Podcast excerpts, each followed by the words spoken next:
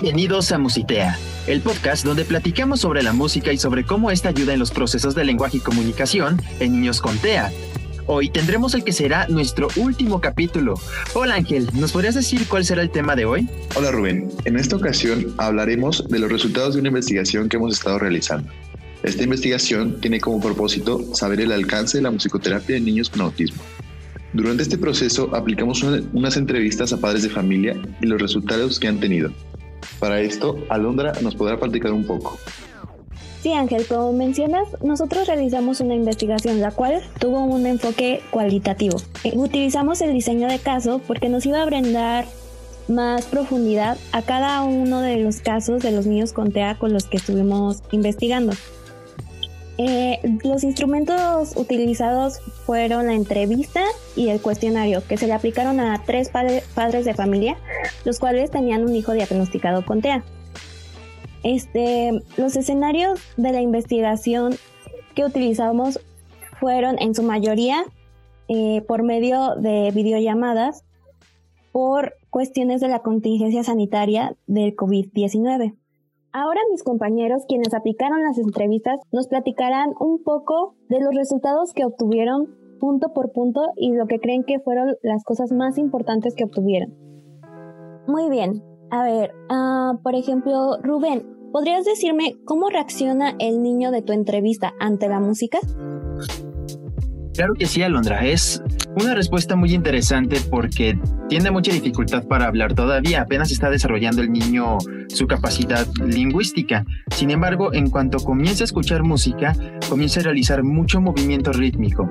La, mamá menciona que pone sus, sus, brazos y manos en forma de, de alitas y las empieza a letear al ritmo de la música, además de comenzar a, a tararear o a tratar de copiar de cierta forma la melodía vocal de la canción. Entonces es muy interesante cómo en cuanto escucha música, estas partes en, el niño se activan.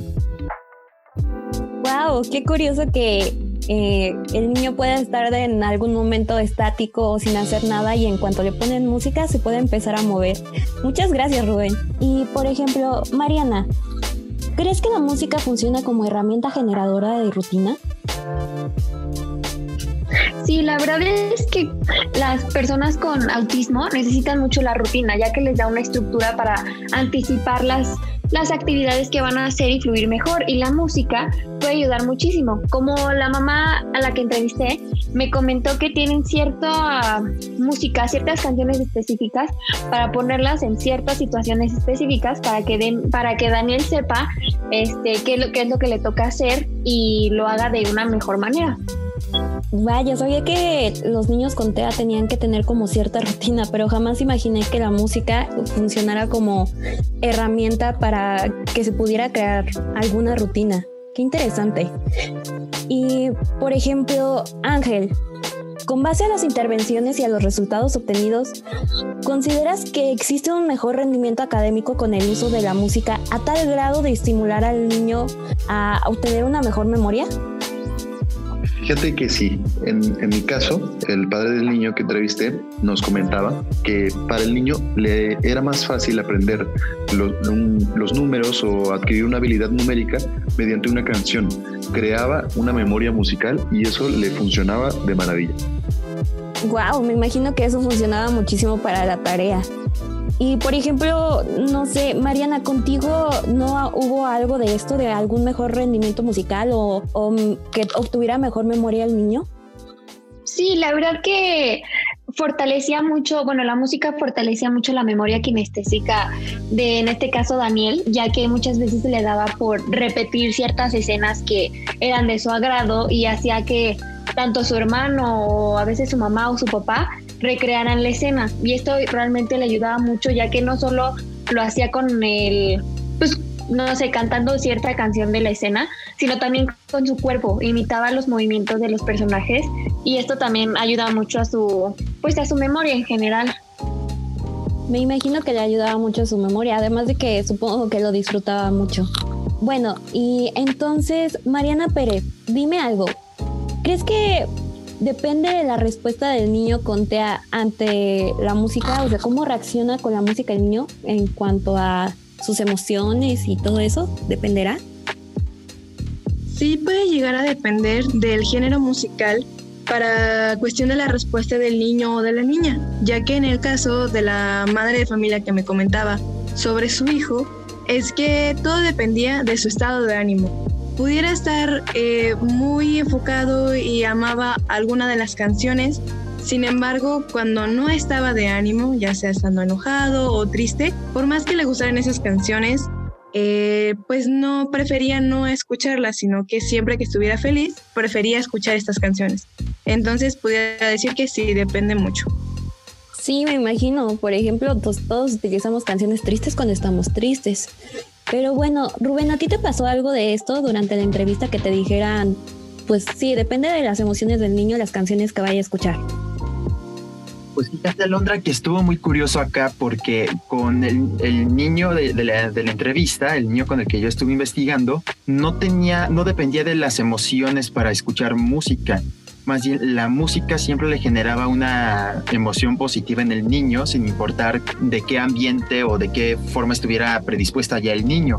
Podría estar enojado y le ponen una canción y, y el niño se va a poner de una forma positiva a disfrutar de la música incluso si ya está feliz, incrementa la felicidad. Entonces, pues aquí no se ve ese mismo, ese mismo efecto en, en lo que es la parte emotiva del, del, niño. Más bien, la parte emotiva del niño no afecta al cómo va a disfrutar la música. Wow, qué curioso. Como en una parte se ve que las emociones afectan a cómo reacciona con la música y en otra parte la música afecta a cómo reacciona el niño. Qué interesante. Ángel, ¿a ti te pasó algo de esto? A lo mejor que fuera que la música afectara las emociones del niño o que las emociones afectaran a cómo reaccionaba con la música. Sí, sí, sí. Me pasó eh, cuando estaba entrevistando al papá del, del niño, me comentaba que el género musical, el, grupero, era como, no sé, como que le causaba conflicto. Sin embargo, si veía la banda tocando en vivo, era algo significativo. Movía la curiosidad del niño, como no te imaginas. Me lo contaba con tal efusividad del el papá y me imagino que para tener tanta efusividad en él, lo veía en el niño. Ahora el caso se puso más curioso. Qué raro que en, en el género grupero este, no le gustara, pero ya viéndolos en vivo sí le gustaba. Qué interesante. A ver, entonces, este, Mariana, ¿qué géneros musicales prefieren los niños?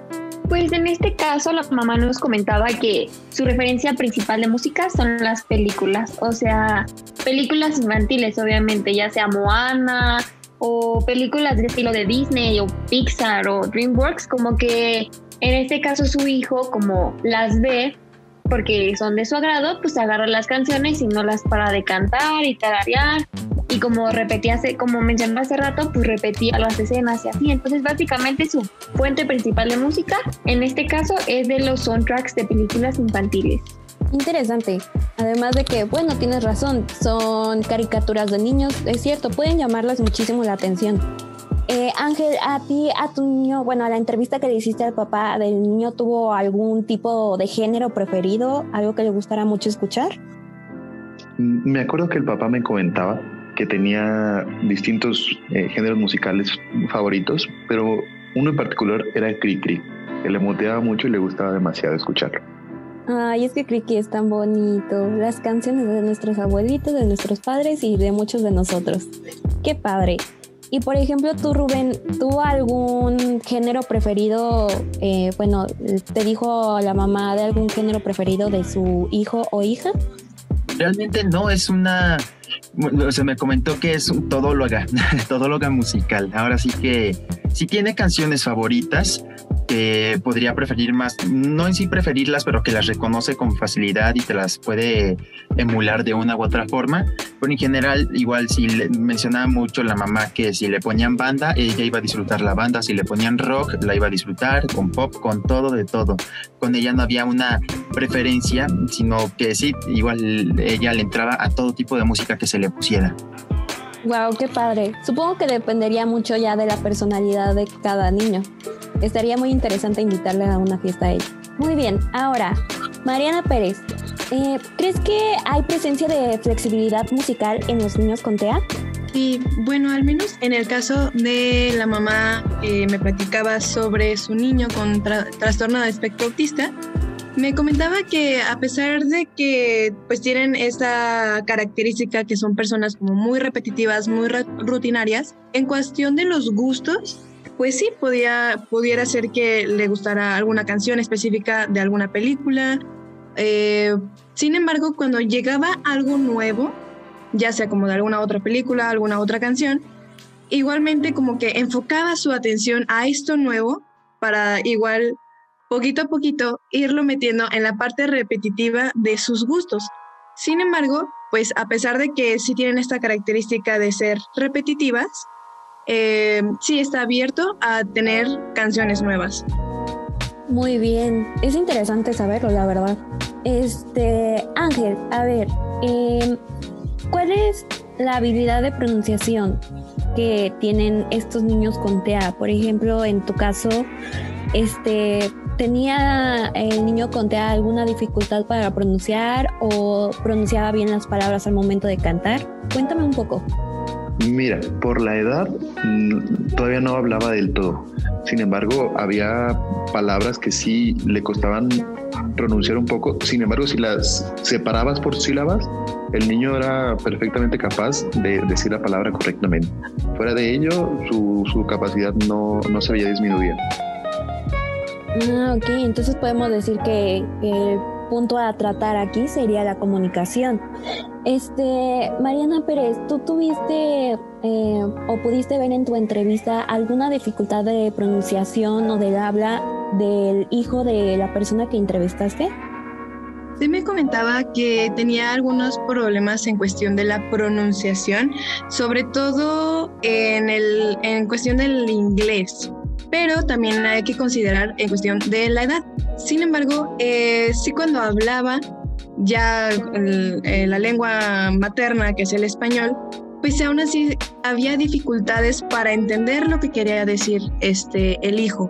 Entonces lo que ella hacía era pues tratar de corregirlo, igualmente como por sílabas de una manera lenta, para que el niño pudiera eh, adquirir esta parte pero aún así dependía mucho del estado de ánimo y también si se le insistía mucho en esta parte, llegaba a enojarse. Entonces eh, era cuestión de estar tranquilos, sea una corrección tranquila y así para que el niño pudiera pues obtener el resultado correcto y la buena pronunciación.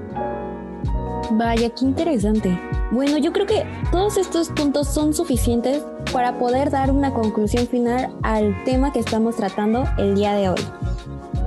Y en conclusión, la música es algo imprescindible para todos nosotros, pero cuando a la música se le da un enfoque psicopedagógico y se interviene en niños con trastorno del espectro autista, se puede alcanzar muchos logros cognitivos, así como emocionales. Los niños con TEA no tienen un uso adecuado o funcional de los gestos comunicativos, ya que presentan problemas en la comprensión y expresión tanto en el lenguaje verbal como el no verbal. La musicoterapia ayuda en esta área ya que una de sus bases es la teoría de la comunicación, además de ayudar en casos de ansiedad y para la expresión de emociones. Y aunque todos tienen el mismo diagnóstico del trastorno del espectro autista, cada niño vive la música de manera diferente. Y es de suma importancia que cuando se trabaja con personas con TEA, no es que traigamos un formulario a la mano y lo puedas utilizar con todos, sino que tienes que conocer realmente a la persona para poder diseñar un plan de intervención adecuado y personalizado. Pues esas fueron las conclusiones del programa y fue todo por el programa. Fue un gusto estar con ustedes y que hayan aprendido sobre el uso de la música en los procesos de lenguaje y comunicación en niños con TEA, al igual que nosotros aprendimos mucho al investigar sobre estos temas. Muy cierto, Rubén. Sin duda fue una experiencia única de la cual aprendimos demasiado. Yo me llevo una satisfacción enorme de poder aprender más de este tema y sobre todo poder compartirlo con nuestros oyentes. Muchas gracias por escucharnos y espero que al igual que nosotros les haya gustado el podcast y que hayan aprendido más sobre la musicoterapia. Y como dijo Jim Sinclair, que es un activista del movimiento por los derechos del autismo en 1992, reconoce que somos igual de extraños el uno para el otro y que mi forma de ser no es simplemente una versión deteriorada de la tuya. Y esto fue Musitea.